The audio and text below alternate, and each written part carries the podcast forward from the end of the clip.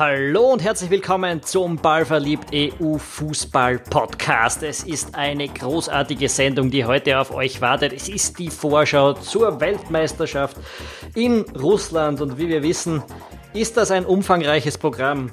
Wir, das bin ich, Tom Schaffer und mein lieber Kollege Philipp Eitzinger. Hallo Philipp. Hallo Tom. Wir haben ungefähr 500 Seiten Vorschaumaterial durchgearbeitet, um diese äh, Vorschau machen zu können. Demnach wundert euch nicht, wenn ihr uns mal ein bisschen scrollen oder umblättern hören werdet. Wir versuchen es, und das wird jetzt mal meine Zielvorgabe, in einer Stunde durchzubringen. Also Philipp, ein bisschen zusammenreißen, gell? Ambitioniert. Ich, ich bin gespannt, ob wir da auch nur in die Nähe kommen, denn es ist wirklich, ich habe es mir durchgerechnet, das werden circa, äh, was, sieben Minuten pro Gruppe? Sieben Minuten pro Gruppe und so, und das wird so knapp. Und noch dazu müssen wir vorher jetzt mal kurz was mit euch besprechen. Äh, es gibt nämlich eine unglaubliche Chance für euch, in, in ein aufstrebendes junges Medien-Startup zu investieren. Äh, na, Spaß beiseite. Äh, es ist so, dass wir immer wieder gefragt werden, ob wir nicht mehr Podcasts machen können, ob wir nicht mehr Spiele analysieren können, ob wir nicht zu dem Thema oder jenem Thema was schreiben wollen. Äh, und die Antwort ist ja, das würden wir sehr, sehr gerne, aber dazu brauchen wir Zeit und Zeit kostet auch bei professionellen Journalisten irgendwie Geld. Ähm, und jetzt haben wir erschwerend dazugekommen, dass kurz vor der Weltmeisterschaft unser Werbevermarkter auch noch abgesprungen ist, wegen der Datenschutzverordnung, hat man uns gesagt. Wir haben uns also gedacht, probieren wir was ganz Neues. Wir haben eine super Community, wir haben sehr loyale Zuhörer und Leser und wir würden gerne versuchen, ein Crowdfunding zu starten über Patreon. Ihr findet dazu alle Infos auf ballverliebt.eu. Es geht mehr oder weniger darum, dass wenn euch unsere Arbeit was wert ist, wenn ihr gerne unsere Podcasts hört, wenn ihr unsere Analysen spannend findet, wenn ihr äh, uns gerne auf Facebook folgt und so weiter und so fort, dann äh, haut da doch den Wert eines Biers im Monat dazu und äh, dann wäre das eine ganz super Sache. Ähm, ja, wie gesagt, mehr dazu findet ihr auf ballverliebt.eu. Wir sind zuversichtlich, oder Philipp? Natürlich. Natürlich. Wir, haben eine, wir haben die beste Community, wo gibt in Österreich. Ja, das stimmt. Äh, das stimmt auch, wenn sie uns kein Geld geben, obwohl wir dann sie natürlich deutlich weniger lieb haben. Aber wir, wir haben auch so äh, ein hartes Programm und wir hoffen, das auch in Zukunft weitermachen zu können. Das, das hängt ein bisschen von euch ab. Wir haben jetzt zum Beispiel zur Weltmeisterschaft sieben Podcasts geplant, äh, damit euch nicht langweilig ist in den fünf Minuten, wo keine Fußballspiele sind während der WM. Also ja, wir, wir versuchen euch da schon auch was zu liefern und wir hoffen, das auch in Zukunft machen zu können. Äh, wir denken uns auch stets neue Features aus. Zwei davon kündigen wir euch jetzt auch noch schnell an. Eines davon ist, und ihr werdet es heute hören, Ihr könnt uns jetzt Sprachnachrichten schicken äh, und im Podcast selbst vorkommen. Äh, das haben heute schon sieben Personen gemacht. Äh, und wir haben einen neuen Discord-Channel, wenn ihr nicht wisst, was das ist. Das ist irgendwie eine sehr geile Mischung aus Skype, Forum und Chat und führt dazu, dass ihr mit unserer Community und mit uns Fußball schauen könnt, wenn eure Freunde irgendwie keine Lust haben, 64 Spiele bei der WM vor dem Fernseher zu verbringen. Was fast unvorstellbar ist, aber ich habe gehört, es kommt vor.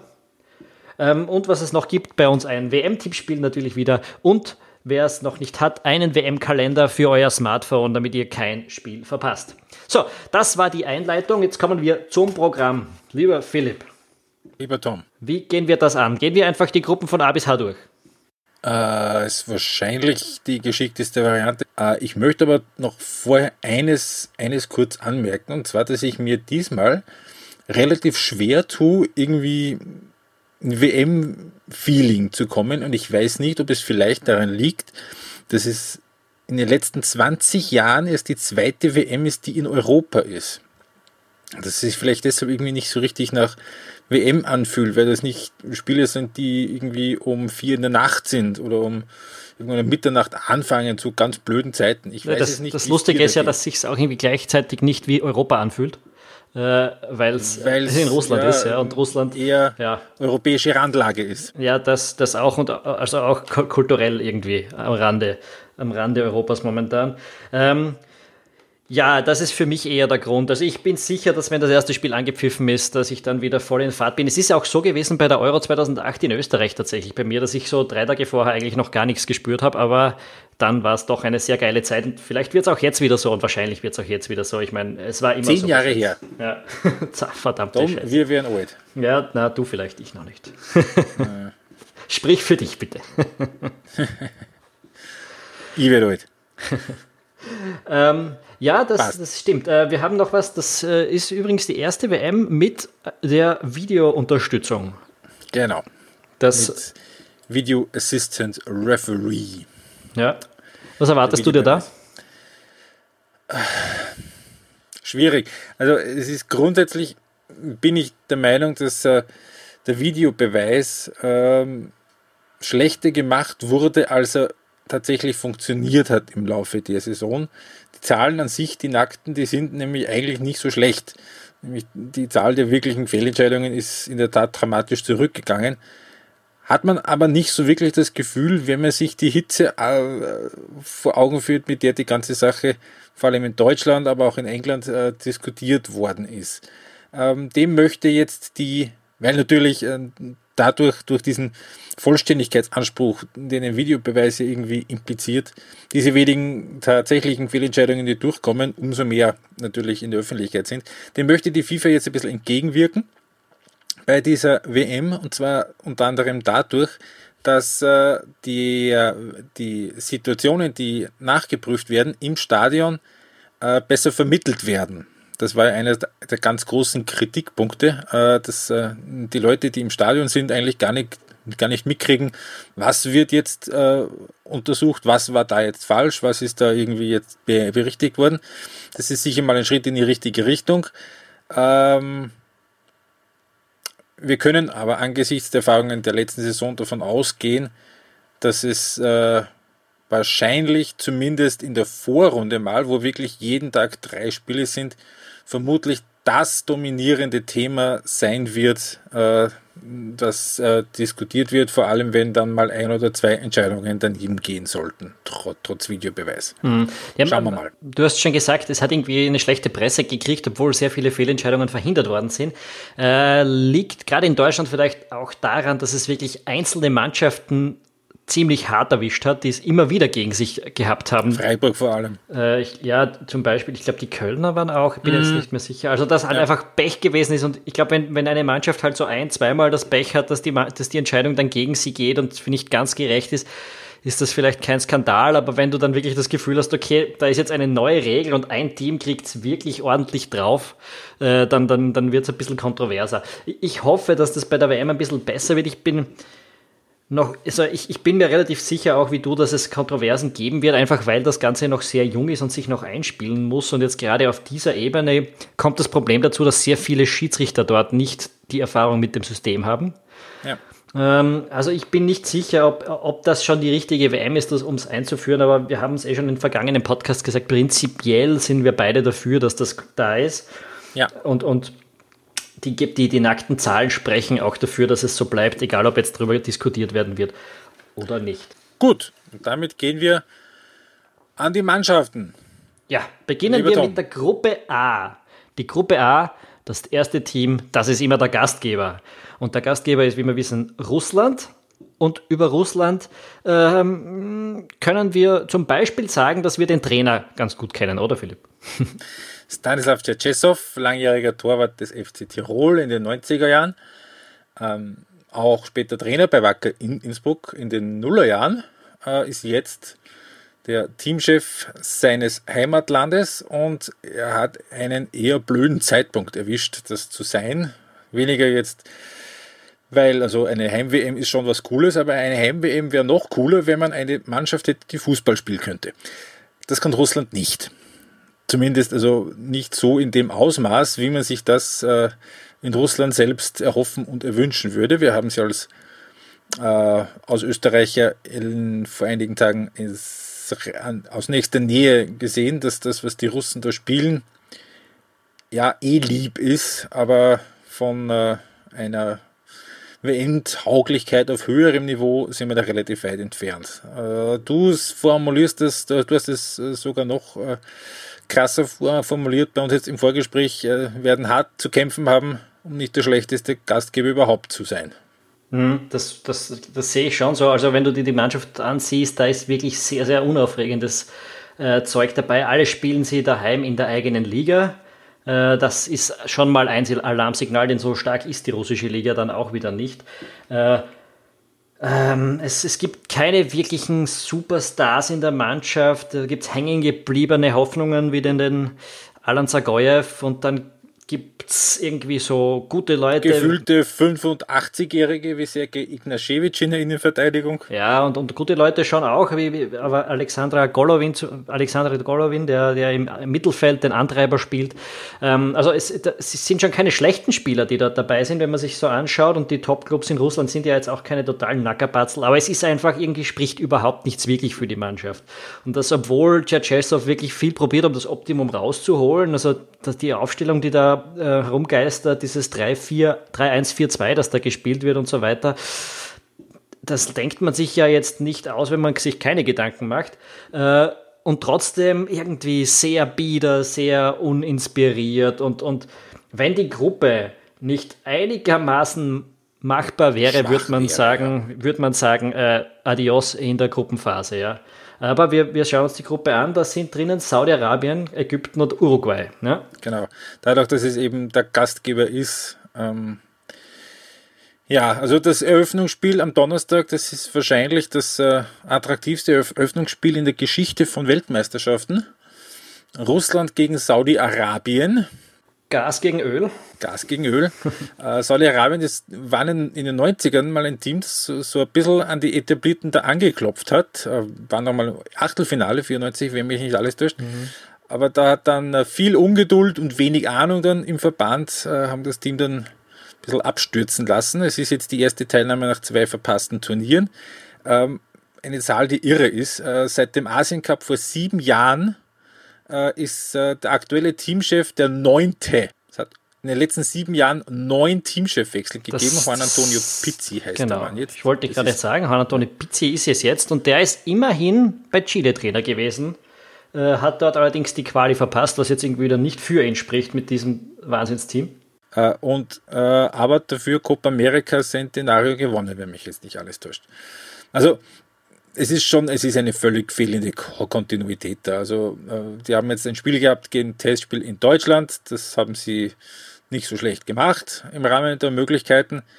Äh, die Spiele sind fast ausschließlich aus von den nationalen Top-Clubs von den beiden, Al-Hilal und Al-Ahli, also ähm, 16 von den 23 Spielen spielen dort. Die Liga ist im asiatischen Vergleich Dritter in der quasi dortigen Fünfjahreswertung, aber ja, gut, der asiatische Vergleich ist nicht besonders gut der aktuellen Champions League-Saison in Asien ist auch keiner übers Achtelfinale rausgekommen. Also, aber, aber, da muss ich jetzt mal kurz aber, einhaken, äh, also in dieser wunderbaren WM-Vorschau von, von Spielverlagerung, die uns auch sehr geholfen hat bei, bei der Einarbeitung auf diese Vorschau, äh, muss man jetzt gleich mal erwähnen, die gibt es um 7 Euro zu kaufen, äh, wird gesagt, dass Saudi-Arabien durchaus attraktiven Fußball spielen kann äh, und es zumindest versucht zu tun ähm, dass also zumindest die Spiele vielleicht mit der, deren Beteiligung nicht langweilig werden. Ähm, mhm die individuelle Qualität ist dann das, wo es im Endeffekt hapern könnte. Aber zumindest ist ein interessanter Trainer, es ist eine Mannschaft, die, die etwas probiert. Äh, schauen wir mal, ähm, ist sicher ein, ein, ein starker, ein, ein, also ein, ein krasser Underdog, ja? Auch sogar in dieser Gruppe.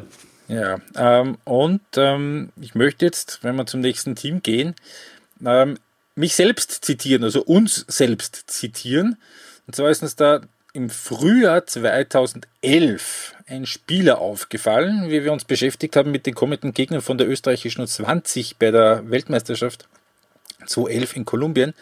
Na, äh, da war ein damals 18-Jähriger vom ägyptischen Club El Mowaklun, Mokavlun, wie auch immer, da haben wir geschrieben, vor allem Salah ist ohnehin in der Vorwärtsbewegung stärker, wenn er mit Tempo aus der Tiefe kommen kann. In erster Linie heißt es aufpassen, dass Salah möglichst keine Bindung zum Spiel findet. Ja, und was soll man sagen? Also der Herr ist ein relativ guter Spieler geworden. Ja, äh, mit guten Chancen auf den Weltfußballer äh, in diesem Jahr, vor allem wenn er dann im Herbst auch nochmal so weiterspielt.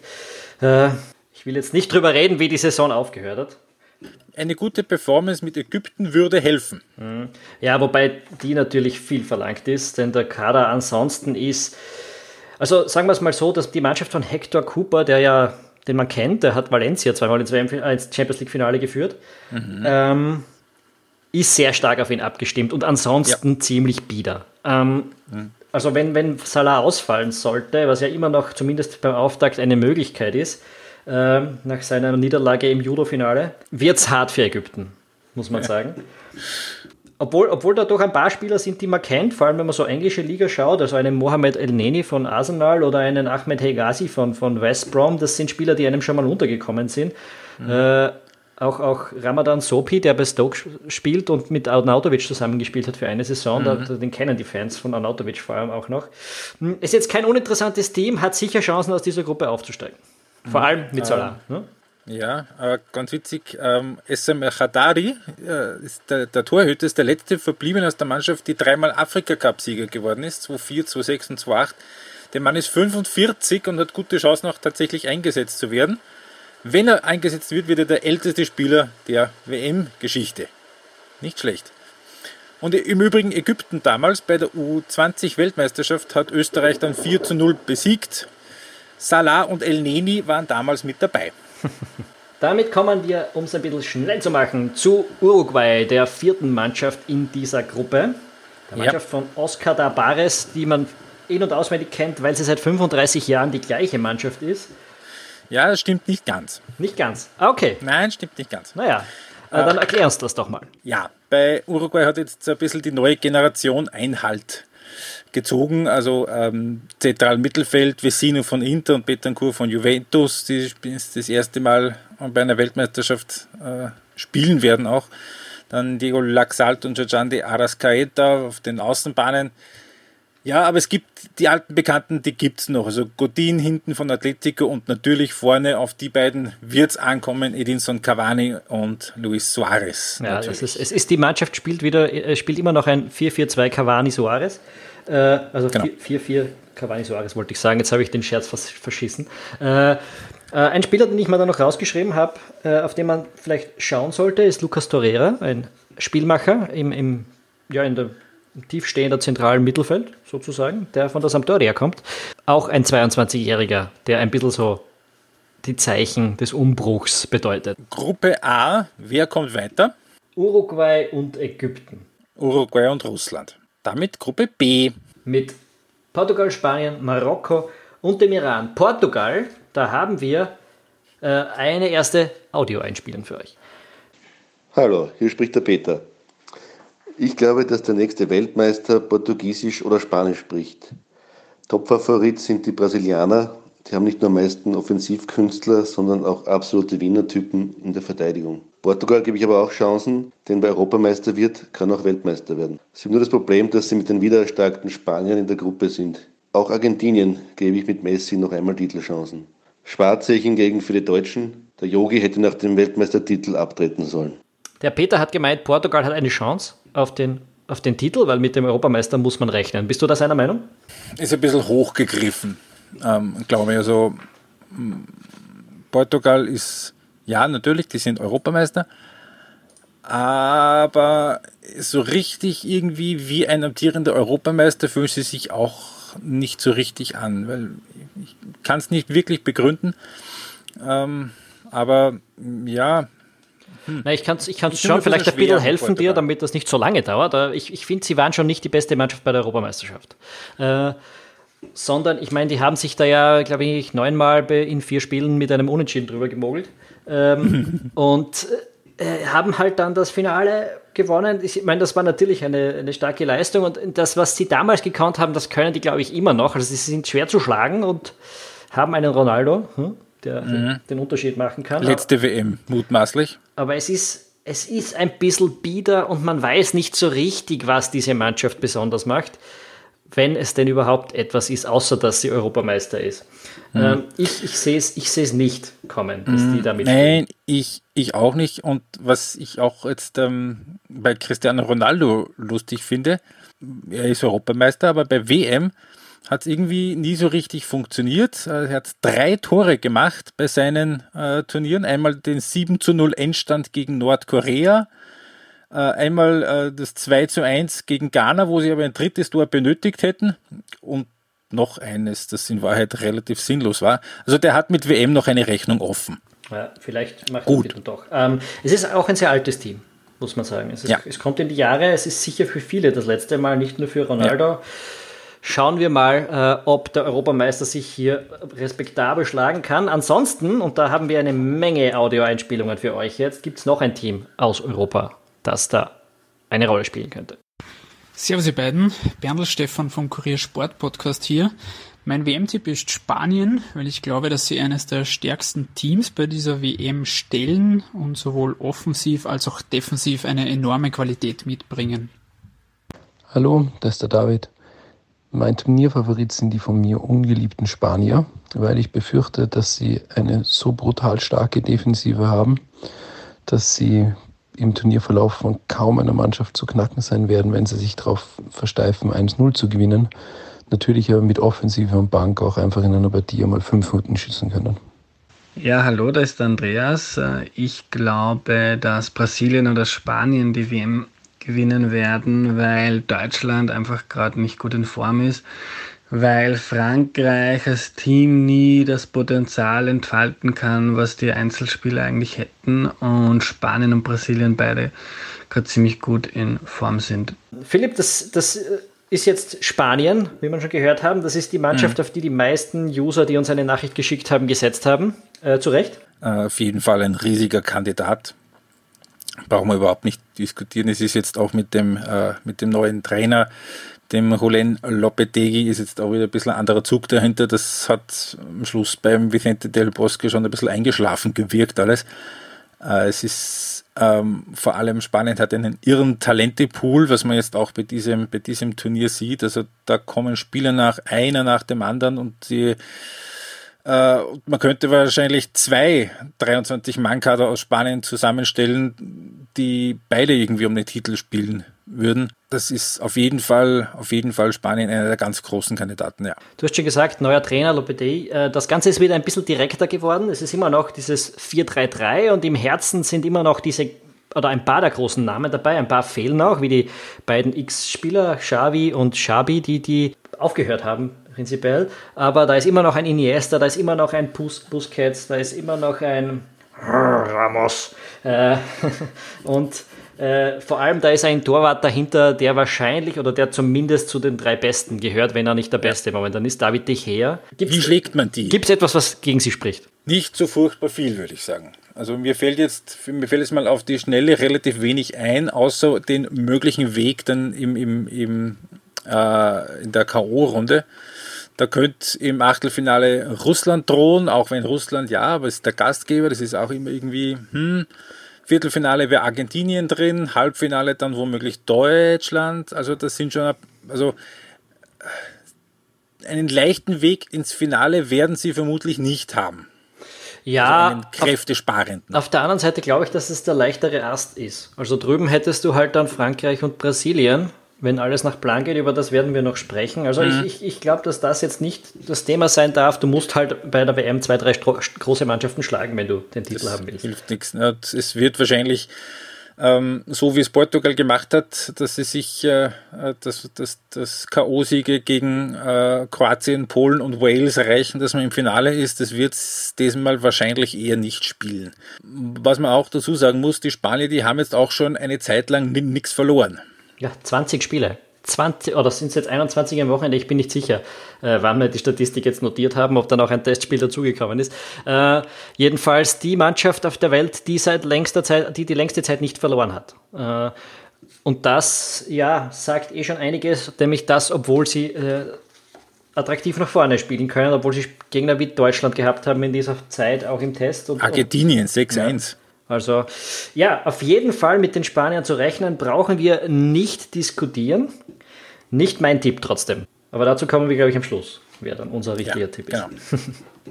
ähm, ja, äh, es gibt noch zwei andere Mannschaften in dieser Gruppe, die es unglaublich schwierig haben werden, glaube ich. Äh, der erste ist hm? Marokko und dort sitzt auf der Trainerbank jemand, den wir von unserer Afrika-Cup-Berichterstattung kennen. Genau, Hervé Renard, der blonde Franzose mit dem weißen Hemd das weiße Hemd ist sein Markenzeichen, äh, hat als Trainer Sambia und die Elfenbeinküste äh, zu Afrika Cup Siegen geführt. Also Sambia komplette Außenseitertruppe und die Elfenbeinküste, das nach äh, gefühlt 23 gescheiterten Versuchen.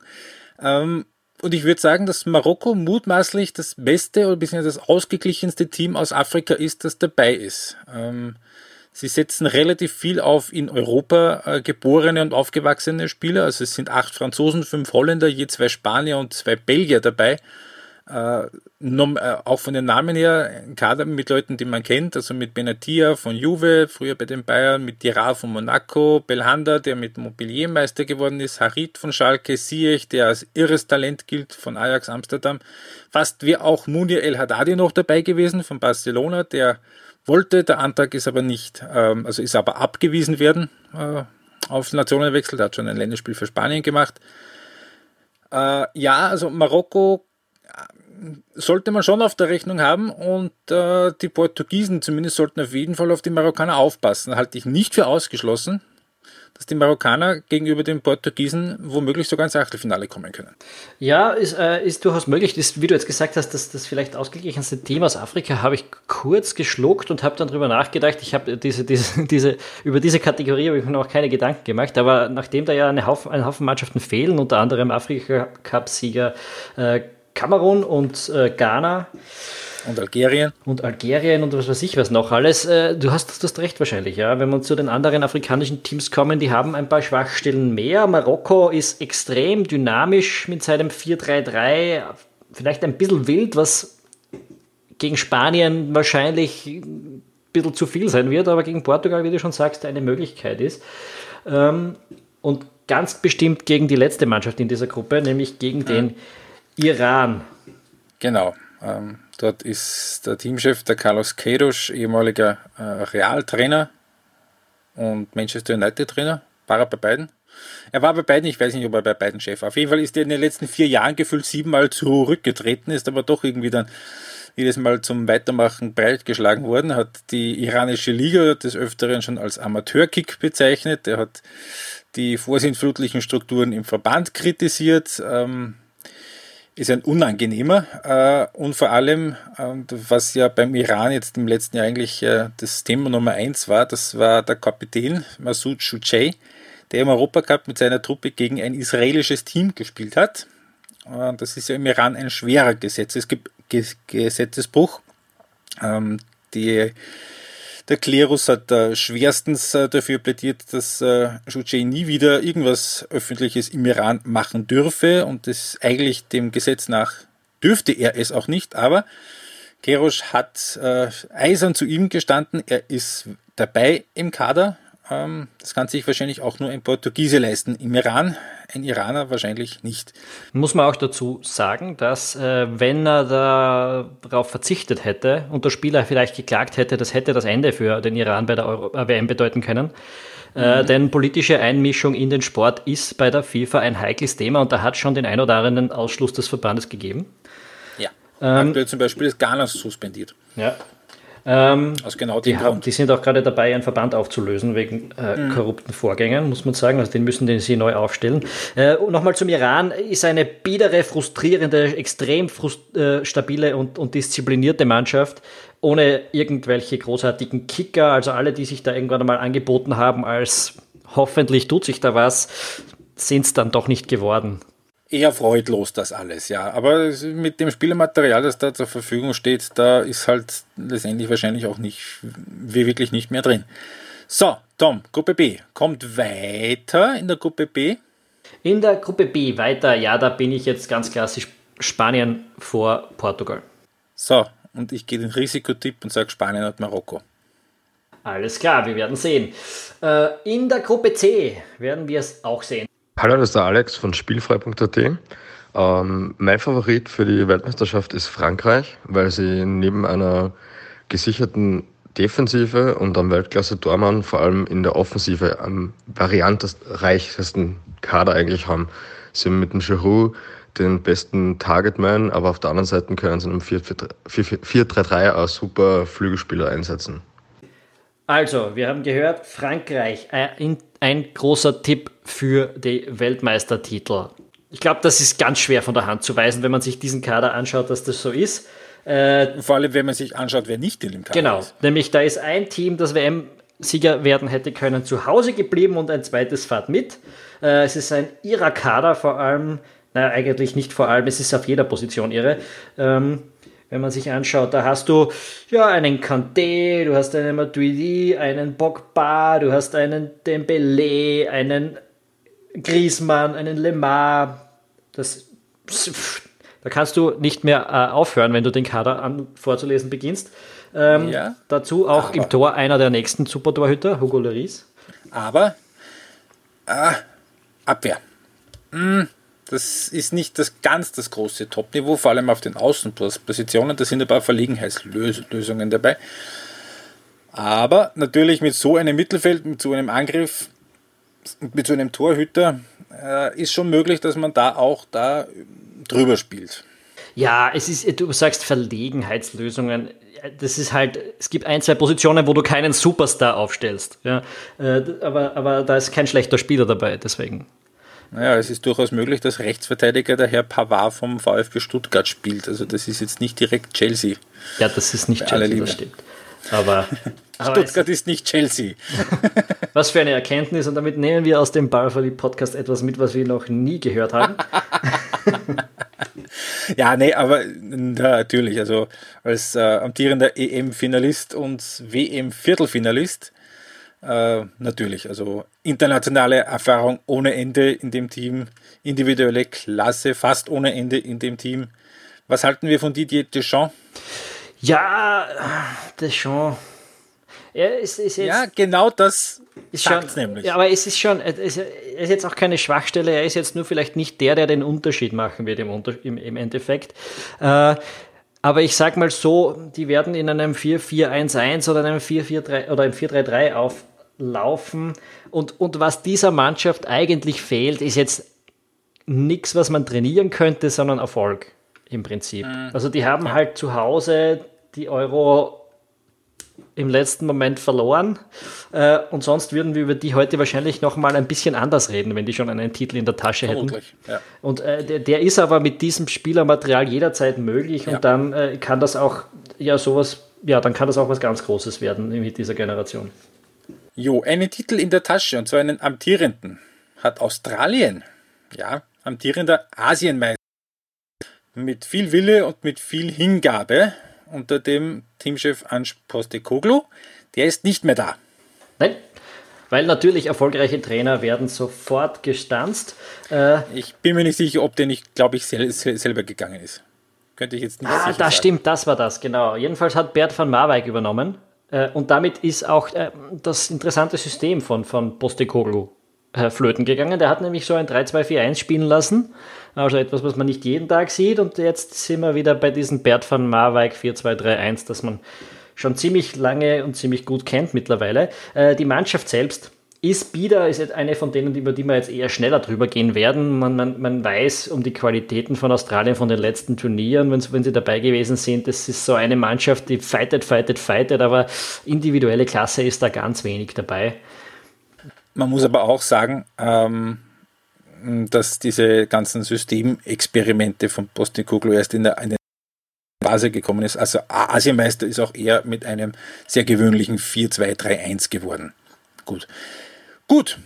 Nach Australien, mit denen konnte man rechnen, dass sie dabei sind, zu einem Team, mit dem man nicht rechnen konnte, dass sie dabei sind. Erstes Mal seit 1982. das ist Peru. Und dazu muss ich jetzt was vorlesen, ein, ein sehr schönes Zitat aus der Spielverlagerungsvorschau. Ähm, Peru, das ist eine Mischung aus Napoli und Atletico. Nein, wirklich, das sind die wirklich. Wir kapieren das auch nicht. Das äh, wird eines der Teams sein, dem man unterstellen kann, äh, sowas wie ein nicht-europäischer Gegenentwurf zum europäischen Fußball zu sein. Denn die sind vom, vom System, aber auch von dem Personal, das sie mithaben, sehr stark auf nicht-europäische Kräfte und auf, auf, ganz eigene Ideen angewiesen. Ähm, die, die Mannschaft spielt defensiv unglaublich kompakt und spielt auch offensiv unglaublich kompakt. Äh, das ist etwas sehr ungewöhnlich, aber die versuchen tatsächlich aus einem extrem dichten Spielfeld heraus nach vorne zu brechen und, und äh, spielen da ein bisschen Flipper zum Teil auch mit dem Ballverlust als Konzept. Ähm, wird nicht uninteressant, dieser Mannschaft zuzuschauen, wenn wir ein bisschen Glück haben. Was ähm, auch ganz witzig ist, ist der Teamchef Ricardo Gareca heißt der Mann, kennt man bei uns nicht, kan kannte ich offen gestanden auch nicht bis vor einem Jahr, als Argentinier und der feiert jetzt sein spätes WM-Debüt. Der hat nämlich 1985 im Herbst das entscheidende Tor geschossen, das Argentinien zur Weltmeisterschaft in Mexiko gebracht hat, was Argenti die Argentinien dann gewonnen hat. Zum Turnier selber hat er aber nicht mit dürfen. Jetzt ist er dann doch mal dabei äh, und äh, hat auf dem Weg dahin immerhin Chile aus dem WM-Rennen gekickt. Also das, auch das, das ist nicht nichts. Also das ist eine sehr spannende Angelegenheit, die, wenn es blöd läuft, aber auch relativ ähm, unspektakulär aussehen kann, wenn sie nämlich irgendwie hinten nicht rauskommen. Paulo Guerrero, das ist so eigentlich gemeinsam mit Jefferson Verfahren der eine, den man kennt bei uns, der früher bei den Bayern war und beim HSV. Der hat sich seine Spielerlaubnis bei der WM eingeklagt, der ist letzten Winter positiv auf, auf Kokain getestet worden. Ähm, hat lange so ausgesehen, als ob er nicht dabei sein dürfte. Jetzt darf er. Ja, mit einer interessanten Begründung vom Gericht, nämlich weil es das krönende, äh, der krönende Abschluss seiner Karriere sein wird. Deshalb will man ihm das nicht vorenthalten. Das ist eine sehr interessante rechtliche Meinung. Ja. ja. ja äh, gut. Das vierte Team in dieser Gruppe äh, ist Dänemark. Und das ist das erste Turnier, bei dem Dänemark dabei ist seit der Europameisterschaft 2000, bei dem der Trainer nicht Morten Olsen heißt. Okay. Sein.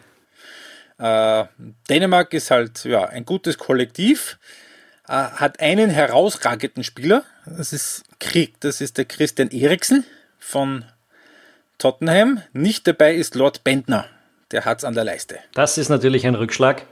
Äh, ohne Bentner, also ich hätte sie als Geheimtipp gesehen, aber ohne Bentner äh, gar nicht. Na, du hast schon gesagt, Christian Eriksen ist natürlich der herausragende Spieler. Das ist ein, ein intelligenter Spieler, ein, äh, ein richtig, einer, dem man richtig gerne beim Kicken zuschauen kann.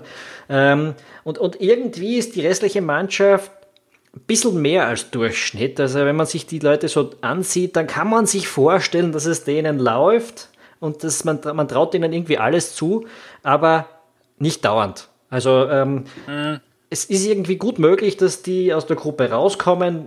Australien sehe ich definitiv nicht stärker als Dänemark. Bei Peru wird es für mich ein bisschen drauf ankommen. Ja, weil, weil wir auch Peru einfach nicht einschätzen können.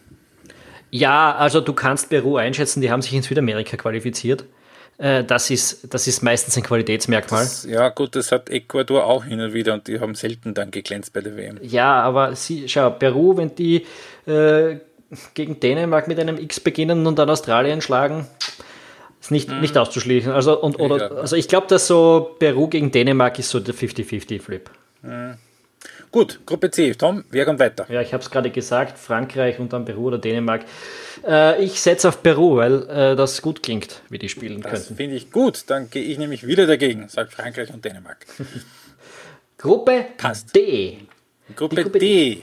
Da? Mit dem Finalisten der letzten Weltmeisterschaft. Ja, und überraschenderweise haben wir kein Audio-File für euch. Niemand hat auf Argentinien gesetzt. Äh, Mag vielleicht daran liegen, dass es letztendlich, obwohl es ein total gespickter Kader ist, im Grunde ein One-Man-Team ist. Ähm, was ähm, Folgendes verdeutlicht, das ist kein Witz.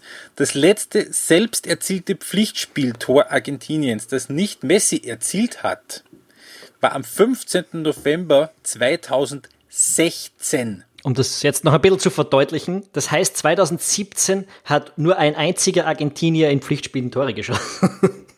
und das war Messi. Und das letzte Tor, das er nicht gemacht hat, hat er aufgelegt. Also in Pflichtspielen zumindest. Ja, ähm, Im Pflichtspiel, genau. Äh, ansonsten ist es schon ein Wahnsinn, dass es irgendwie bei Argentinien, wenn du dir die Ergebnisse, auch die Spiele anschaust, nicht so wahnsinnig klappt, weil da auf der, ba auf der Bank sitzt Jorge Sampaoli, also ein geiler Trainer eigentlich. Äh, da sind taktische Wahnwitzigkeiten fast schon garantiert. Er sagt zum Beispiel, er spielt bei dieser WM, komme was wolle, 2-3-3-2, was auch immer das genau heißen wird. er ist ein absolut ein positiv geistesgestörter. Der hat schon unglaubliche Offensivteams geformt und das mit mittelmäßigem Talent, wie damals bei La U in Chile. Bei Chile selbst bei der Weltmeisterschaft 2014, das ist zum Teil ein, ein 2-1-3-4 gewesen. Bah, das super Team, äh, ich schwärme noch immer davon, das war echt. Ja, geil. Äh, wenn, wenn wenn der Benia da in der, in der 119. nicht den, die Lotten trifft gegen Brasilien im Achtelfinale dann hätten wir kein 1 zu 7 gehabt im Halbfinale. Er hätte, er hätte allen was erspart eigentlich. Ja, genau. ähm, ja gut, aber mit Argentinien hat das alles irgendwie, das haut nur nicht so recht hin. Also da war ein 1-6 jetzt zuletzt gegen Spanien, ein 2-4 gegen Nigeria, allerdings äh, das 2-4 gegen Nigeria ohne Spanien, ah, äh, ohne Spanien, ohne Messi. ohne Messi. Äh, auch das, äh, die Sache mit dem Torwart ist irgendwie so, äh, also da wird jetzt der, der Sergio Romero ist verletzt, da wird jetzt wahrscheinlich der Willi Caballero spielen. Manchester von Chelsea.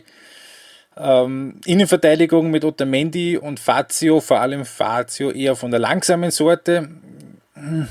Dann weiß, ist auch noch nicht sicher im Mittelfeld, ob, ob, ob als Sechser der Junge, der, äh, der, der talentierte Lo Celso spielt von PSG oder doch der alte Mascherano, der mittlerweile in China spielt. Also ist alles so ein bisschen in der Schwebe bei Argentinien. Ja, auf der anderen Seite, und das muss man dann doch immer wieder anmerken, dass äh, die Namen Messi, Aguero, Iguain, Dybala, äh, Di Maria, ähm, ja, eben auch Mascherano kann man da jetzt dazu nehmen. Das sind schon Namen, vor allem offensiv, mit denen man durchaus was anfangen kann. Ähm, die können halt nicht alle immer spielen. Mhm. Äh, und, und einer, der, der fehlt und der abgehen wird, ist Manuel Lanzini von West Ham. Ähm, der hat sich verletzt kurzfristig. Gut, Argentinien, schauen wir mal.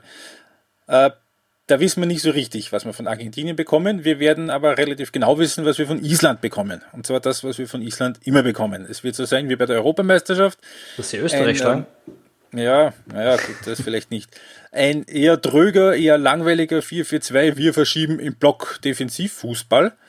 Also jetzt nichts für, für, für äh, Feinschmecker, aber was für die Romantiker, äh, für die Fußballromantiker, weil ähm, das wird wieder eine Macht sein, der Fanblock. Huh. Und nicht vergessen, es ist immer noch das, die, die, die Nation mit den wenigsten Einwohnern, die sich jemals für eine WM qualifiziert hat. Äh, also man, das ist ein Team, dem man alles verzeiht. Äh, wenn die destruktiv ja, spielen, wenn ja. sich die ins Achtelfinale nudeln mit äh, einem glücklichen Tor und 2-0-0, äh, das verzeiht man so einer Nation und so einer Mannschaft eben, weil man weiß, wie schwierig das ist. Das ist irgendwie, als würde sich Graz für eine WM qualifizieren. ähm, und, und, für, und, und das, das jetzt machen, das ist das zweite Turnier in Folge, wo sie dabei sind. Also ja, genau. eine Wahnsinnsleistung. Ja?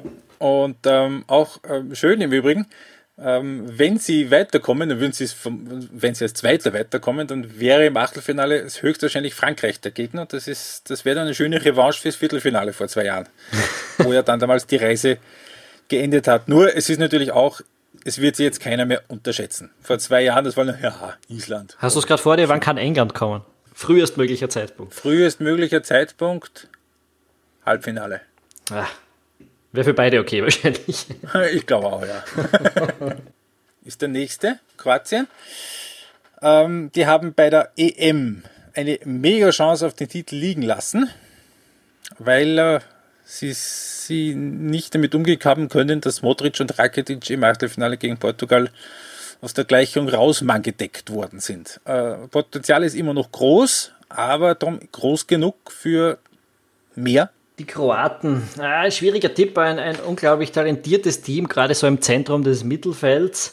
Ähm, sehr flexibel, eine Mannschaft, der man alles zutraut, aber irgendwie nicht, die ist nicht ganz vollendet. Die ist immer irgendwie schlampig.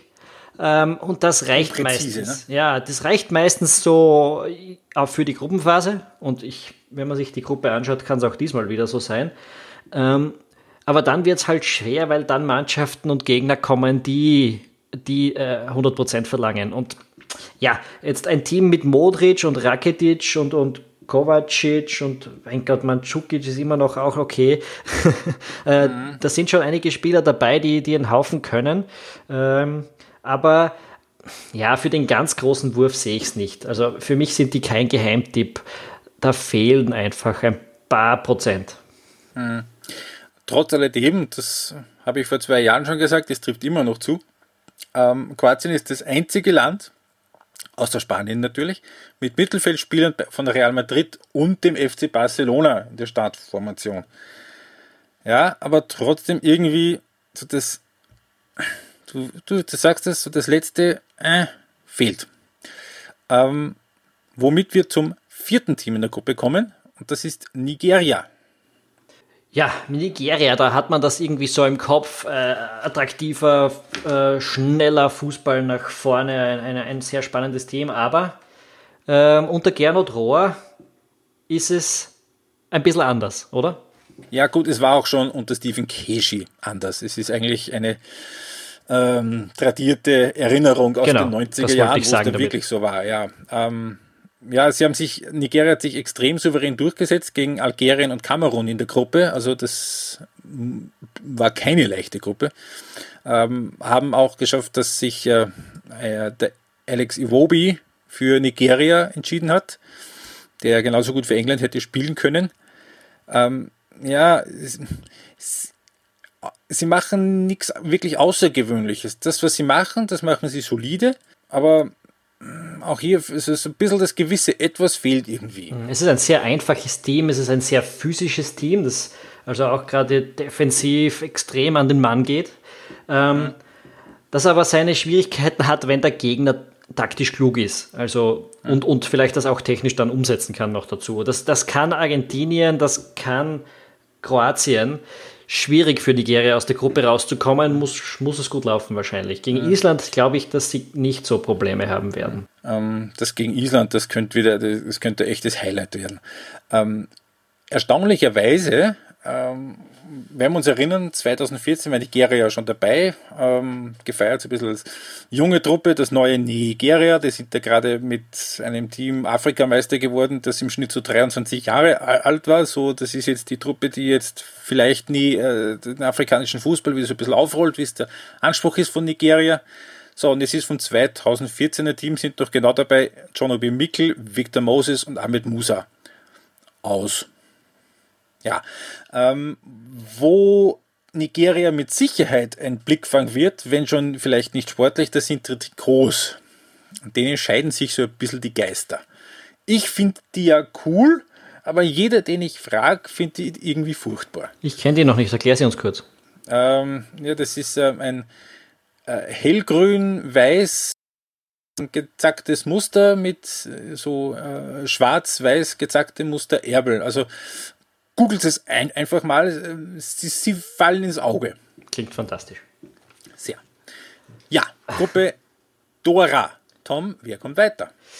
Äh, ja, hier, ich, ich sage, es gibt eine kleine Überraschung. Ich sage, Kroatien fliegt raus gegen Nigeria und äh, Argentinien kommt auch weiter.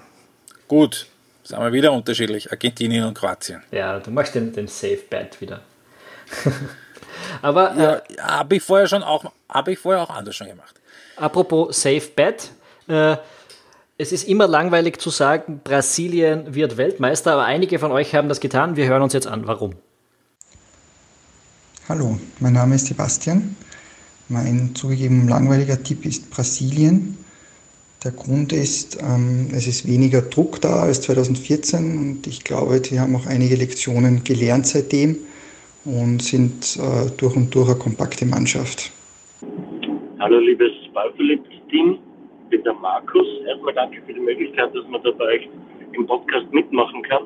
Zu den Favoriten für die WM würde ich sagen, es gibt so vier Mannschaften, Deutschland, Frankreich, Spanien und Brasilien, aber wobei ich muss sagen, dass Brasilien, finde ich, ist für mich der absolute Top-Favorit.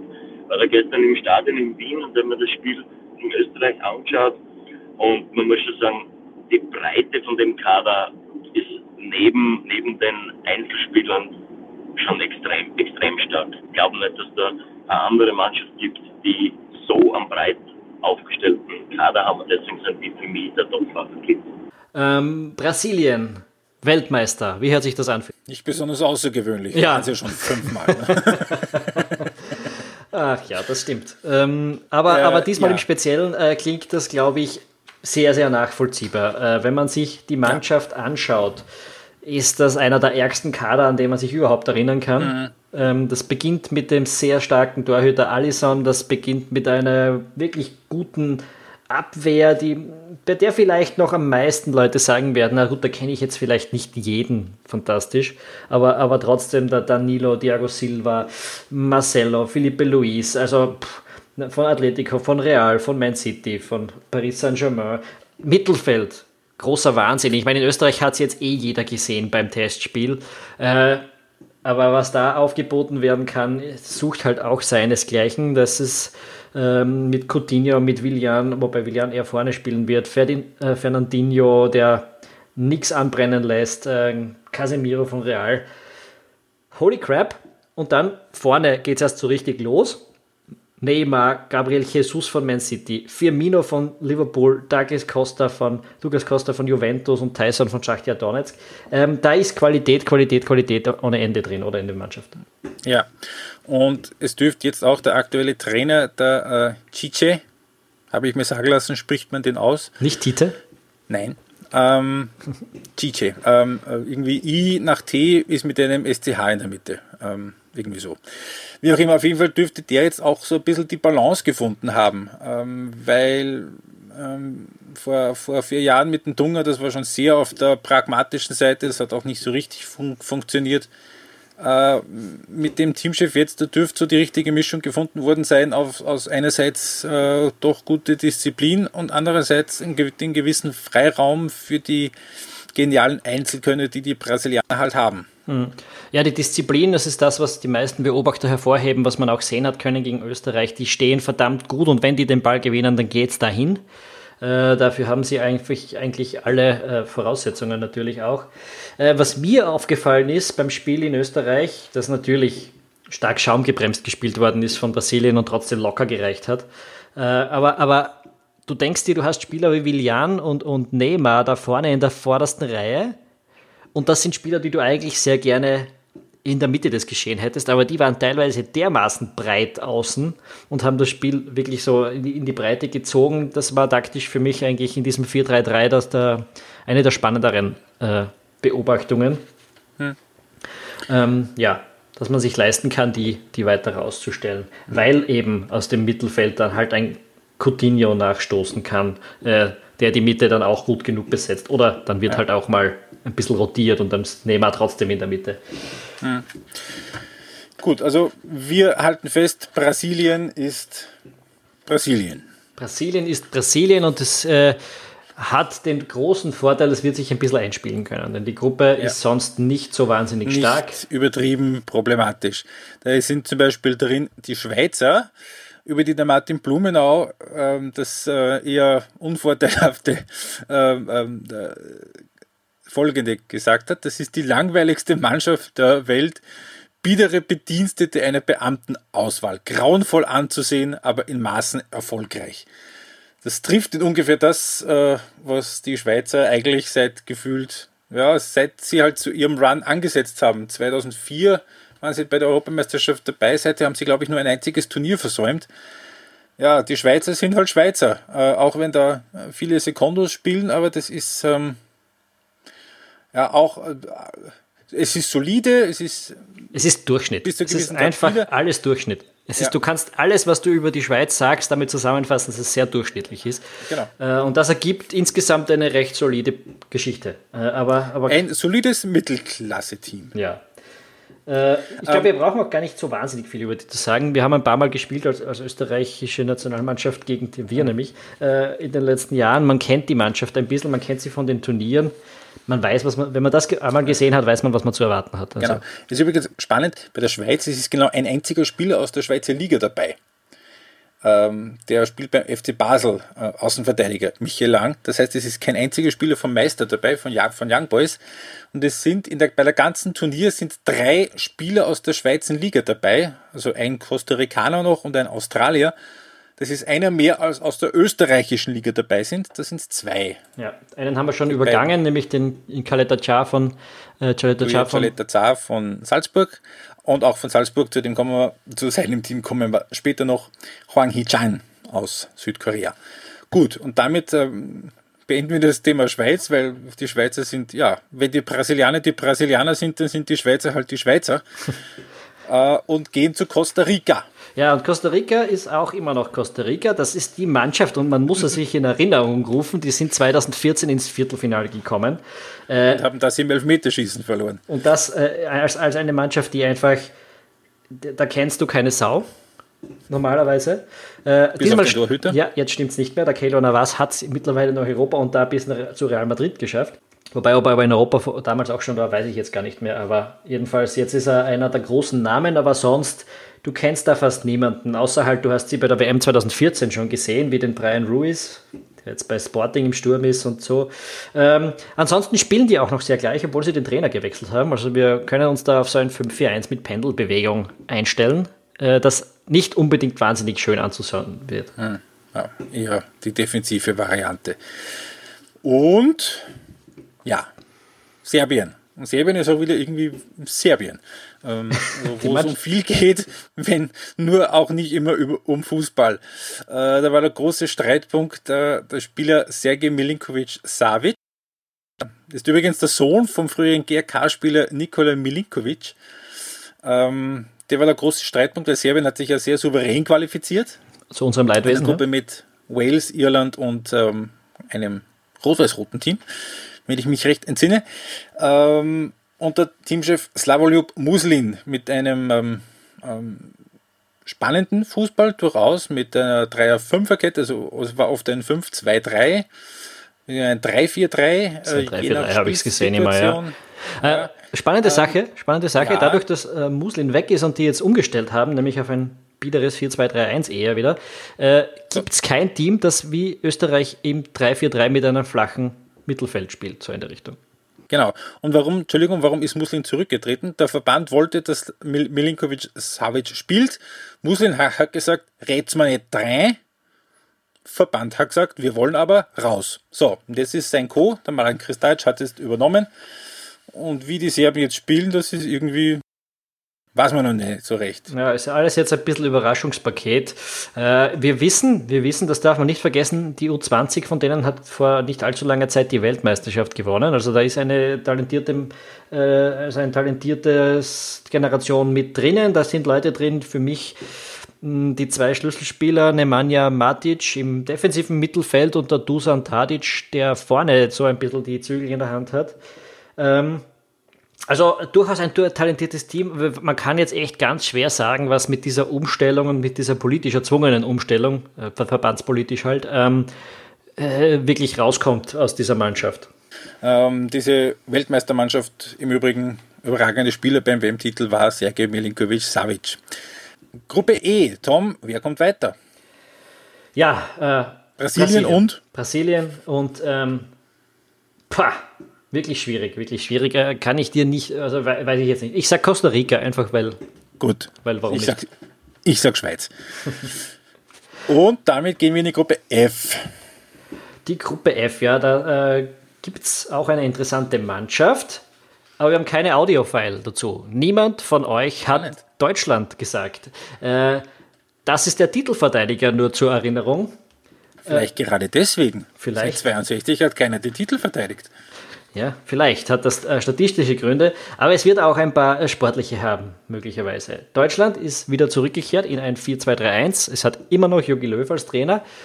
Und irgendwie weiß keiner so ganz genau, was man von diesem Team jetzt erwarten kann, oder? Äh, ja, stimmt. Äh, die Vorbereitung war jetzt eher so, ne, also mit einem mit einer Niederlage gegen Österreich und einem äh ja, überragenden 2 zu 1 Schützenfest gegen Saudi-Arabien. Wo, wobei da sage ich dir, und ich habe es eh schon auf Ballverliebt geschrieben, das sind die zwei Dinge, die mir noch am meisten egal sind, weil das die Deutschen immer so machen. Also ja, ähm, die, das, das, stimmt.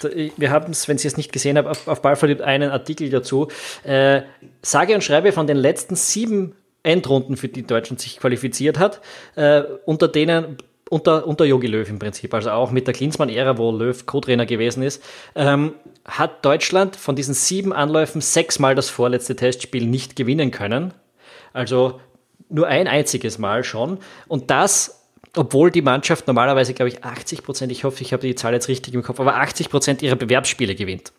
Äh, das heißt, das sagt schon ein bisschen was darüber aus, in welchem Zustand die Mannschaft in einer Vorbereitung ist, nämlich, dass es da einfach nicht um die Ergebnisse geht. Das letzte Spiel ja. haben sie übrigens immer gewonnen.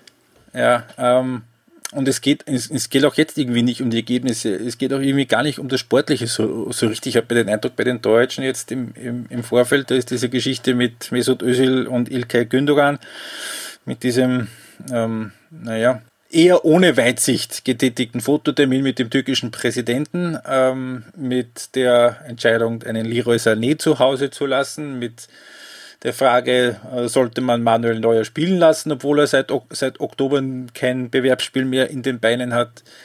Gut, ähm, Sané und Neuer sind wenigstens sportliche Fragen. Also. Das sind grundsätzlich sportliche Fragen, aber das ist, das dreht sich jetzt alles nicht so richtig so, können wir Weltmeister werden, werden wir Weltmeister oder wird vielleicht eine große Enttäuschung. Ähm, grundsätzlich das Gerüst steht, also es ist eigentlich, wenn alle fit sind, ist relativ klar, welche elf spielen werden. Und es ist allerdings schon so, also die ganz große Breite hat er nicht. Also es gibt so ein paar gewisse Spiele, ohne die geht's nicht. Also Groß und Kedira im zentralen Mittelfeld, das hat man schon gesehen, auch in den Testspielen, wenn die anderen gespielt haben.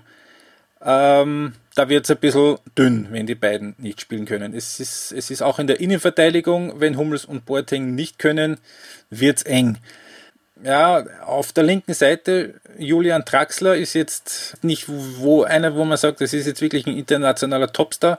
Sie haben allerdings, muss man sagen, das könnte eine der großen Entdeckungen weltweit sein von diesem Turnier vorne. Timo Werner, der spielt in Leipzig, ähm, hat ein paar gute Saisonen schon gespielt, aber international zu den ganz großen Namen hat er noch nicht. Das könnte sich bei dem Turnier ändern. Ja, es, so, es, es ist schwierig, ein bisschen ja. die Begeisterung zu entfachen für die Mannschaft, oder? Schwierig, ja. Ähm, und vor allem ist auch eines, man darf das nicht, man, man darf das nicht vergessen, äh, Deutschland muss Gruppensieger werden. Genauso wie Brasilien Gruppensieger werden muss, weil wenn einer von den beiden Gruppen Zweiter wird, dann spielt im Achtelfinale Brasilien gegen Deutschland. Und äh, wir kennen die Tendenz von Deutschland zu ähm, Auslassen im zweiten Gruppenspiel. Können auch beide Zweiter werden. Das gegen Schweden. Ja, das stimmt. Das zweite Gruppenspiel ist gegen Schweden. Wir werden gleich noch zu der Mannschaft kommen. Das erste Spiel ist gegen Mexiko. Das erste Spiel ist gegen Mexiko. Unangenehme Aufgabe, weil wir sprechen jetzt mal kurz über Mexiko.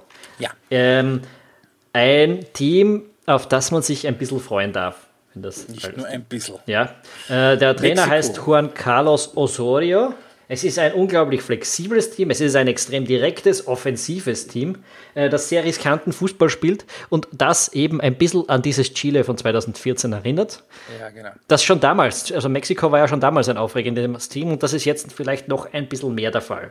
Und für ja. mich ist das jetzt, das, was ich vorher schon kurz bei Peru angedeutet mhm. habe, ist wirklich, das ist das Team, das, das der größte antieuropäische Gegenentwurf ist. Es gibt da zwar schon ein paar Spieler, die in Europa spielen, aber auch viele in der mexikanischen Liga, einige in der MLS und dann eben noch ein ganz eigenes System mit einem, äh, mit einem Trainer eben auch aus, aus, aus Mexiko.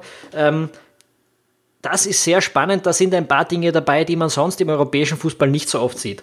Stimmt. Also die haben bei der Copa America Centenario, das ist ähm, das äh, gesamtamerikanische, nordmittel- und südamerikanische Turnier gewesen, ähm, sind sie mit einem 3-Raute-3 in der Gruppe über alle drüber gefahren. Also zumindest spielerisch, wenn schon nicht unter die, äh, von den Resultaten her. War ein, ist ein mega geiles Team, aber das kann natürlich auch furchtbar nach hinten losgehen, weil dann das Viertelfinale haben sie da 0-7 gegen Chile verloren. Also als Freund des Offensivfußballs, also hat äh, Mexiko auf jeden Fall das Zeug zu so ein bisschen einem sentimentalen Favoriten, vor allem weil ich persönlich davon ausgehe, dass die WM eher wieder ein bisschen zäh wird zum, zum Zuschauen. Nur, es ist halt auch wieder das klassische mexikanische Problem, Achtelfinale. Äh, seit 24 Jahren sind sie immer im Achtelfinale ausgeschieden und auch diesmal, wenn sie es erreichen, wird es wahrscheinlich gegen Brasilien gehen. Schwierig. Falls sie Zweiter werden, aber da kommt es im ersten Spiel schon stark drauf an. Es ist so, wenn man sich so ein paar Analysen durchgelesen hat, eine Sache, das, das, die das deutsche Team überhaupt nicht mag, ist, wenn man sie früh anpresst. Und eine Sache, die die Mexikaner sehr, sehr gerne tun, ist den Gegner früh anpressen. Äh, wenn das aufgeht, dann kann das spannend werden. Wenn es nicht aufgeht, dann können die auch mit einem 0-5 ins Turnier starten. Ja. Ähm, mal schauen, mal schauen, wie sich das im Endeffekt auswirkt. Äh, jedenfalls wäre das sicher eins von den Mannschaften, eine von den Mannschaften und ein Auftaktspiel auch, das, das wir empfehlen würden, dass man sich unbedingt anschaut. Ja. Damit kommen wir zu Schweden.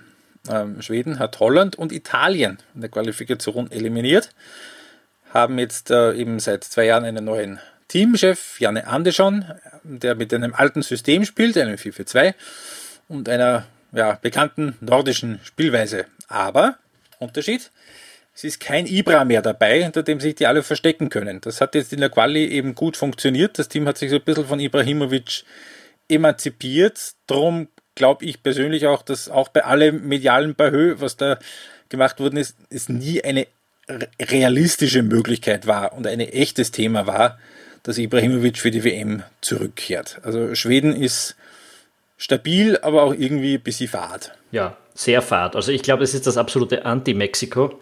Äh, es ist eine Mannschaft, von der man sich eigentlich ein bisschen mehr erwarten könnte, äh, die durchaus talentierte Spieler drin hat, wenn man da an den Emil Forsberg denkt oder an, oder, oder an den, äh, den, den Victor Lindelöf in der Verteidigung. Also schon, das ist schon ganz gut. Guidetti vorne bei, von Alaves. aber, aber das wird sehr bieder ausgespielt und kompromisslos und, und etwas, das wirklich ein bisschen hart zum Anschauen sein wird zwischendurch, glaube ich. Also die haben eher Glück, dass sie dann gegen Deutschland und gegen Mexiko spielen. Damit die Spiele ein bisschen aufregender werden. Gut, damit kommen wir zum vierten Team in der Gruppe, das ist Südkorea. Da hat der Trainer Shin Tae-jung heißt der, ähm, nicht den allerbesten Ruf. Da gilt es ein bisschen unbedarft in äh, generell strategischen Fragen. Ähm, und Südkorea fühlt sich auch irgendwie seit ein paar Jahren an wie ein Team mit einem irren Potenzial, das ähm, entweder von tumpen Trainern nicht ausgenützt wird, wie es 2004 war, oder von übervorsichtigen Trainern nicht ausgenützt werden will, wie es unter Uli Stielicke war in den Jahren danach. Äh, Südkorea hat eine relativ gute eigene Liga.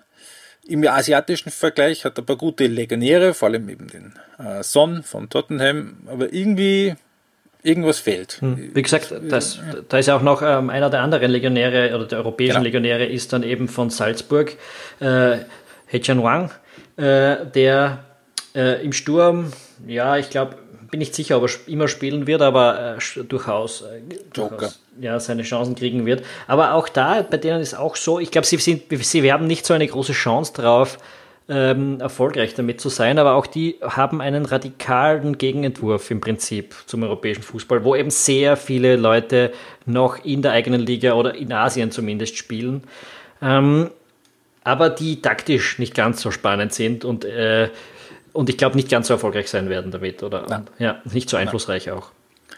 Deutschland und Mexiko sind wir uns einig, oder?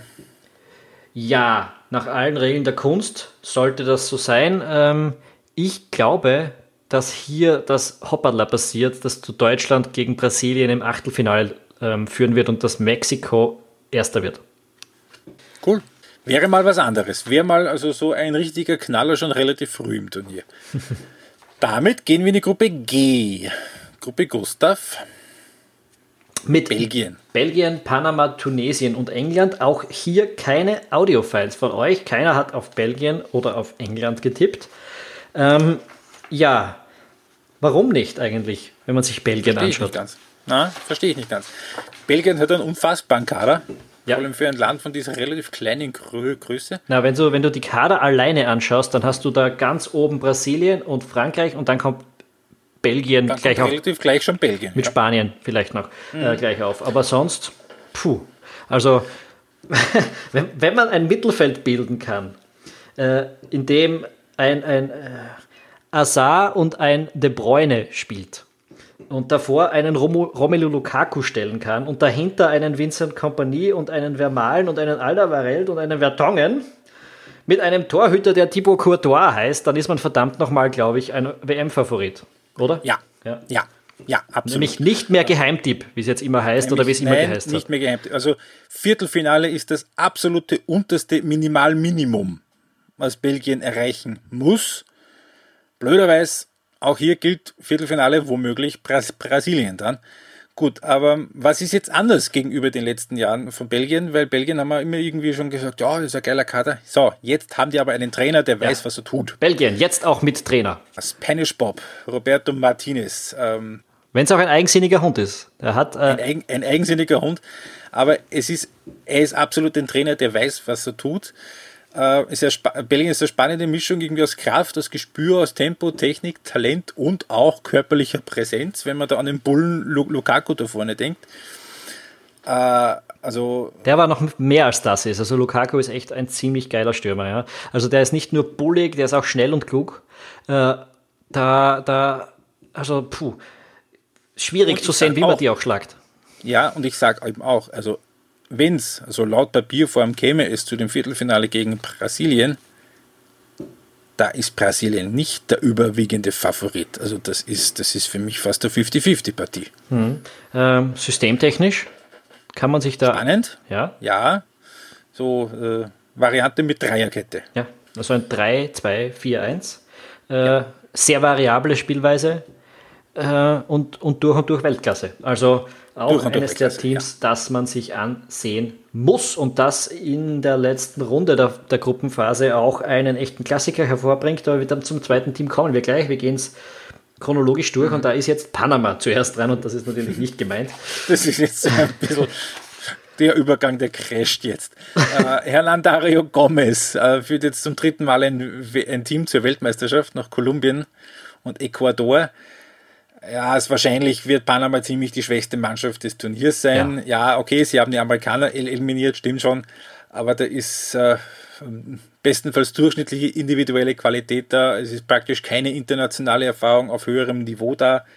Ähm, zwei Spieler übrigens haben auch äh, 2011, kommen wir wieder zu diesem Turnier zurück, bei der U20-WM beim 0-0 gegen Österreich gespielt. Der Herr Cummings und der Herr Davis. Verteidigung. Ja, wahrscheinlich werden wir zu Panama nicht so furchtbar viel mehr sagen müssen, weil Ja. ja. die spielen halt dreimal und freuen sich, dass sie dabei sind. Und wir haben die Stunde sowieso schon klar ver ver verfehlt. Also ja, brauchen wir das das lassen. Super, dass Panama dabei ist. Dabei belassen wir es. Wir kommen zu einem anderen Team, über das man auch nicht wahnsinnig viel sagen wird, oder? Tunesien. Ne, Tunesien, ja, ist auch dabei. Ähm, was blöd ist für Tunesien, Youssef Msakni, äh, das ist der Spieler, der das Team in den letzten Jahren so ein bisschen getragen hat, äh, Offensivgeist, der fehlt mit einem Kreuzbandriss. Äh, Es gibt bei Tunesien keine Spieler, die man wirklich kennt. Die sind so bei Mittelklasse-Clubs äh, eher so ein bisschen anonym unterwegs. Äh, Ist wohl ein Team, das relativ gerne offensiv spielt, äh, es aber mit dem Klein-Klein aber gerne ein bisschen übertreibt. Äh, so furchtbar viel können wir über Tunesien ehrlicherweise nicht Ja. sagen. Wir wissen, dass es ein einigermaßen spielstarkes Team ist, auf dem Level, das halt individuell vorhanden ist. Äh, äh, wir wissen, dass die tunesische Liga, aus dem sich das alles auch ein bisschen speist, natürlich auch eine der besseren ist oder vielleicht sogar die Ja. beste am afrikanischen Kontinent. Und wir wissen, dass wenn Belgien oder England vor allem nicht das Turnier spielen, das man von ihnen erwarten kann, dass Tunesien die Mannschaft in dieser Gruppe ist, die darauf lauert, äh, da rauszukommen aus der Gruppenphase. Ja. Und das war's, weil jetzt kommen wir zu England. England-Experte. Ich habe im, im, im, im Vorgespräch ge ge gesagt, England ist in den letzten Jahren so ein bisschen Tottenhamisiert worden.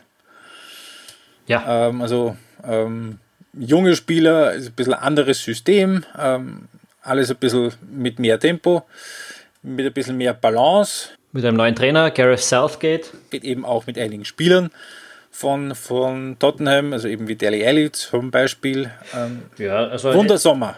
also es Wird's einer oder wird's keiner?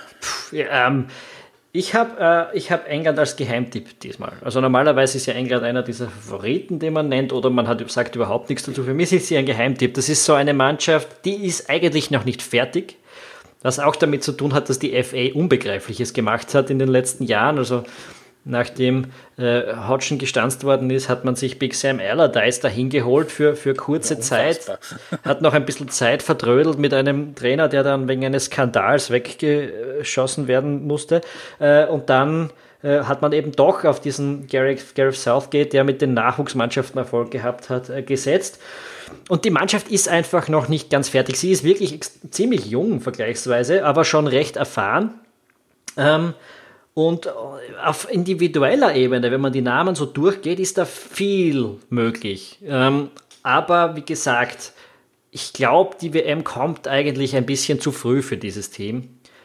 Ich bin da eher auf 2020 fixiert. Ich glaube, England könnte mit diesem Team heute schon viel weiter sein, wenn die FA nicht zu viel Zeit vertrödelt hätte. Belgien und England. Ja, auch in der Reihenfolge normalerweise. Ja.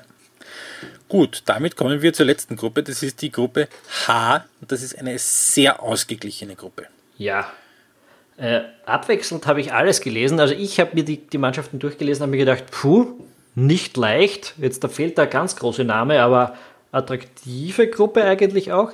Äh, habe aber dann auch so die Meinungen gelesen, eine sehr schwache Gruppe insgesamt. Äh, da ist Polen drin, Senegal, Kolumbien und Japan. Philipp, was meinst genau. du? Wir werden es wahrscheinlich nie wissen, bis wir es bis gesehen haben. Na, das ist eine super Prognose, Herr, Herr Gescheit. da, da sage ich was. Gell? Äh, und die Polen, die symbolisieren das eigentlich auch so ein bisschen. Wenn wir uns erinnern, 2016 bei der Europameisterschaft, äh, ausgeglichenes Team, gutes Team, ist auch Viertelfinale ge gekommen. Äh, Im Viertelfinale auch ganz knapp dann nur gescheitert. Aber irgendwie hat das alles ein bisschen den, den Geruch von Dienst nach Vorschrift gehabt. Es ist grundsätzlich ein gut klassisches Team, das auch natürlich mehr zu bieten hat als nur den Robert Lewandowski vorne. Aber es ist irgendwie, ja, sie sind auch in der Qualifikation hat lange extrem souverän ausgeschaut und am Schluss sind es doch noch irgendwie ins Zittern gekommen, nach ein, zwei blöden Punkt Punktverlusten. Ein erstaunlich gut harmonierender Mix aus Spielern aus guten internationalen Ligen, eben Lewandowski, Zielinski von, von Napoli, Rechowiak, den England spielt, ähm, und aus Unbekannten aus der relativ schwachen Liga. Also so Leute wie Pazdan und Jędrzejczyk und Maczynski, die kennt man einfach nicht, weil sie halt bei Legia Warschau spielen. Und man weiß auch, also ich tue mir bis heute schwer, auch wenn sie im, im Viertelfinale waren und dass sie sich ähm, als Gruppensieger qualifiziert haben. Ich weiß bis, ich kann mir, ich kann bis heute nicht irgendwie argumentieren, wie gut die Polen wirklich sind. Und, das, und genau das trifft auf, irgendwie auf die ganze Gruppe zu. Ich glaube, das hat ein bisschen damit zu tun, dass sie überhaupt nichts Aufregendes tun, dass dieses 4-2-3-1, was sie spielen, einfach das Paradebeispiel eines 4-2-3-1 ist. Äh, und dass das einfach. Das bei der WM auch war. Ja, und, und das ist einfach irgendwie ist, äh, unaufregend und, und unspannend, aber es funktioniert halt, wenn es läuft. Sag Fahrt. Ja, Fahrt, Fahrt ist, ja, ist auch ein bisschen Fahrt natürlich. Ähm, ja, und, und ich glaube, darum ist es schwierig, die Polen als ganz stark zu sehen, aber natürlich auch die individuelle Klasse reicht nicht für ganz vorne. Ähm, aber in dieser Gruppe äh, gibt es durchaus Chancen rauszukommen wieder. Insbesondere meiner Meinung nach gegen Senegal, die Mannschaft, äh, die, die, erste Mannschaft gegen die Polen spielen wird. Trainer ist dort Aliou Cissé. Äh, ja. Den kennt man. Warum, Philipp? Den, also, wenn man etwas älter ist. Also, äh, die 16-Jährigen so werden ihn nicht mehr kennen. Ja, so wie ich. Also, wie alt war ich 2002? Lass mich kurz rechnen bei der WM. Ich war 19. War grad, ich war gerade beim Bundesheer. Ähm, Aliou Cissé auf jeden Fall war damals in der Mannschaft vom Senegal, die völlig überraschend ins Viertelfinale gekommen ist. Der Sechser, äh, absoluter Stammspieler und ähm, ist jetzt eben der Teamchef. Und das war damals ein, ein, ein herausragendes Kollektiv. Hat zwar ein, ein, zwei Spiele gegeben, die irgendwie so ähm, vom Benehmen her herausgestochen sind, aber grundsätzlich hat Senegal damals als sehr stark als Kollektiv funktioniert. Jetzt ist es ein bisschen anders. Jetzt gibt es einen Spieler, der alles überragt. Und das ist ein ehemaliger Salz Salzburger, das ist Sadio Mané. Ja, der Mann, der äh, bei Southampton und dann insbesondere auch bei Liverpool in die absolute Weltklasse aufgestiegen ist. Ähm, der für das Nationalteam dann natürlich auch eine herausragende Rolle spielt, ein bisschen so wie Salah äh, für, mhm. für Ägypten, nur dass es vielleicht in, bei Senegal noch ein paar andere Spieler gibt, die man auch kennt. Ja. ja, also die Spieler sind fast durchgängig in guten Ligen aktiv. Also vor allem in Frankreich, in England, vereinzelt auch in Deutschland und Italien. Ähm, Senegal ist variabel im System und grundsätzlich ein Team, das eher so nach vorne denkt. Ähm, Aber dabei eher aufs Individuum spielt. Also ja. nicht mit wahnsinnig vielen Mechanismen, nicht wahnsinnig gut eingespielt, sondern ein bisschen so auf das Prinzip Zufall. Das ist ein bisschen die Schwäche der Mannschaft, defensiv sehr aggressiv zu sein und vorne ein bisschen schauen, was passiert. Trotz alledem, in der Gruppe haben sie haben wahrscheinlich das Glück, dass sie in der Gruppe sind, äh, in der sie sind, weil ich sage trotzdem, in der Gruppe für Senegal ist was möglich. Die sind, glaube ich, nicht chancenlos in der Gruppe. Ja, ich glaube nicht, ich glaube, da ist keiner wirklich chancenlos. Äh, aber ich, ich sehe sie nicht als Aufsteiger. Ich sehe das nächste Team als Aufsteiger. Ja. Kolumbien, immer noch mit Jose Peckermann. Mhm. Äh, immer noch ein unglaublich intensives 4-4-2. Es ist auch, wenn man sich erinnert, 2014 auch eines dieser Teams gewesen, das man sich einfach unglaublich gern angesehen hat, äh, weil es nach vorne gegangen ist. Kraftvoll. Kraftvoll, genau, da, hat's, da ist Schwung drin. Ähm, und, und wenn man sich das Team so durchsieht, dann, dann, dann denkt man sich, boah, eigentlich schon eine, eine sehr gute Mannschaft.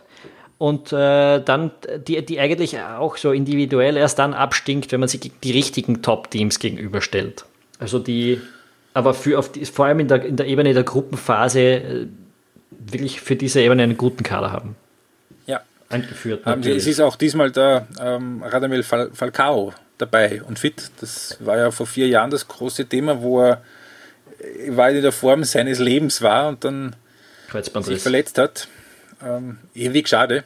Ja. Äh, wobei ich mich erinnern kann, glaube ich, dass damals der René Maric, der damals bei uns im Podcast war, gesagt hat, er hält äh, Kolumbien äh, ohne Falcao fast für stärker als mit ihm. Kann ich mich erinnern.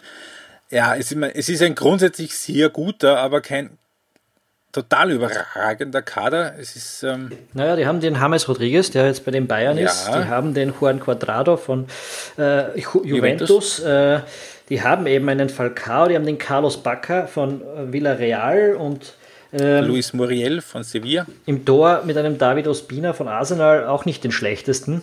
Ah, fehlt aber ein bisschen die Spielpraxis, oder? Ah, ja, Ospina hat, hat äh, bei Arsenal haben sie konsequent die, den in, in Pokalbewerben und so spielen lassen, wenn mhm. ich mich nicht okay. irre. Äh, ich glaube, vielleicht sogar auch in der Europa League. Ja. Müsste ich jetzt nachschauen. Ja. Also da hat er schon ein paar Spiele gehabt ähm, und das wird für, sollte für einen Torhüter prinzipiell reichen. Ähm, mhm. Und, und, und wenn man sich das so durchliest, da ist, da ist viel Qualität da. Also da geht mir jetzt relativ wenig ab, wo ich sage, da geht, das geht überhaupt nicht. Auch sehr spielstarke Innenverteidiger, die man jetzt vielleicht ein bisschen weniger kennt, aber äh, die das können, was sie tun. Mhm. Hm. Ja, ich, ich, ich, also ich sehe die als, als Gruppenfavorit in einer sehr ja, ausgeglichenen Gruppenfavorit Gruppe. sehe ich sie auch, ja. Ähm, Japan, Thema Gruppenfavorit, ähm, war vor vier Jahren also ein, ähm, so ein bisschen ein Geheimtipp. Die haben einen mörderstarken Asien Cup gespielt, haben sehr äh, offensiv stark und schwungvoll und mit vielen ähm, Positionswechseln und Rochaden im, im Offensivspiel. Äh, allerdings irgendwie die WM ist ein Jahr zu spät gekommen. So, ähm, damals haben sie dann auf, in Wahrheit auf ganzer Linie enttäuscht. Jetzt erwartet keiner irgendwas von Japan haben jetzt vor der, kurz vor der Weltmeisterschaft noch den Teamchef gewechselt. Da war Wahid Halilodzic, der vor vier Jahren eben noch mit Algerien im Viertelfinale war, äh, im Achtelfinale war. Haben sich jetzt einen japanischen, einen einheimischen Teamchef äh, geholt, sind ein bisschen schwierig einzuschätzen, aber grundsätzlich weiß man, was man von Japan kriegt. Man kriegt technisch guten Fußball, aber gerade gegen die Riegel aus Senegal und Kolumbien wahrscheinlich ein bisschen zu äh, kör körperlich nicht ganz dort, wo sie wahrscheinlich gegen diese Teams sein müssten. Mhm. Die Spieler mit den guten Namen sind eher alt und die jungen Spieler sind eben nicht so gut. Ja, prinzipiell immer ein ganz, ganz äh, unterdurchschnittliches Zeichen, wenn man ein paar Wochen vor der Weltmeisterschaft den mhm. Trainer wechselt. Äh, noch dazu, weil man sagt, man war stilistisch mit dem nicht zufrieden was so ein bisschen der Hintergrund gewesen sein soll. Also, dass sie gesagt haben, er spielt jetzt nicht japanisch genug. Das heißt, die haben jetzt unter diesem ja. Trainer was gespielt, was jetzt der neue Trainer nicht tun soll. Äh, ja, immer ein bisschen problematisch. Ich habe nicht die ganz großen Erwartungen an Japan. Das war in den letzten Turnieren ein bisschen anders, wenn sie dabei gewesen sind. Hm. Ja, mal schauen. Ja, ich glaube schon, aber trotzdem Achtelfinale wäre für mich eine Überraschung. Ähm, naja, Achtelfinale, Überraschung, äh, da, da wird sich, die matchen sich, glaube ich, die matchen sich, glaube ich, ja schon ums Achtelfinale. Einfach weil Polen und Senegal und Japan für mich so alle so ein bisschen das Fragezeichen haben. Also dann fang du mal an, wer steckt auf? Kolumbien und Senegal. Dann sage ich Kolumbien und Japan. Ähm, und dann haben wir auch mal eine Gruppe, wo kein Europäer aufsteckt. Ich glaube, das haben wir sonst jetzt nirgends gehabt. Äh, Demnach, äh, ja, schauen wir mal, ob wir damit recht behalten haben. Wir haben nicht recht behalten damit, dass wir das Ganze in einer Stunde runterbrachen. äh, aber es ist immerhin. Wie viel haben wir jetzt? Äh, wir sind jetzt bei circa eineinhalb Stunden. Ja. ja. Damit sind wir doppelt so schnell wie die Kollegen von Rasenfunk. Oder noch schneller sogar. Ähm, Shoutout an dieser Stelle. ja, äh, auch immer sehr empfehlenswert. Ähm, wenn ihr noch nicht genug habt von WM-Vorschau, dann äh, würden wir sehr empfehlen, eben die Kollegen von Rasenfunk, die haben eine dreieinhalbstündige Vorschau auch im Podcast gemacht. Äh, wir haben uns ja bewusst ein bisschen kürzer gehalten, damit ihr das Ganze noch vor der WM durchbekommt. Und dann würden wir uns natürlich, also würden wir auch sehr empfehlen, diese Vorschau von Spielverlagerung zu kaufen, wenn es euch wirklich sehr im Detail interessiert. Ich glaube, 300 Seiten oder was hat die Sowas, ja. äh, ähm, für 7 Euro eigentlich ein Schnäppchen und da hat man wirklich viel im Detail. Ihr werdet von uns im Laufe des Turniers über die Mannschaften dann natürlich auch im Detail ein bisschen mehr hören. Wir haben vor, nach jeder Runde einen Podcast einzuwerfen. Das sollen insgesamt dann jetzt noch sechs weitere werden. Der erste ist geplant nächste Woche im Prinzip, nach der ersten Runde. Lieber Tom, wer wird Weltmeister? Ich habe vorher ein bisschen über die Leute gelästert, die Brasilien sagen, aber diesmal sage ich es auch. Äh, ich habe mich in den letzten, bei den letzten Turnieren immer ein bisschen geweigert, das zu sagen, weil es ein bisschen ein langweiliger Tipp ist. Aber wenn man sich anschaut, wie die momentan spielen und was die für einen Kader haben, ist das ein sehr perfektes Gesamtpaket. Ähm, und wenn die nicht die Nerven wegschmeißen, dann äh, sind sie für mich der Top-Favorit. Äh, die, wer da jetzt noch dazu gehört, das haben wir ja eh gesagt. Aber ich, ich lege mich auf Brasilien fest. Ich habe überlegt, ob ich dich jetzt wirklich darauf hinweisen soll, weil ich für mich, also es ist, boah, echt schwer.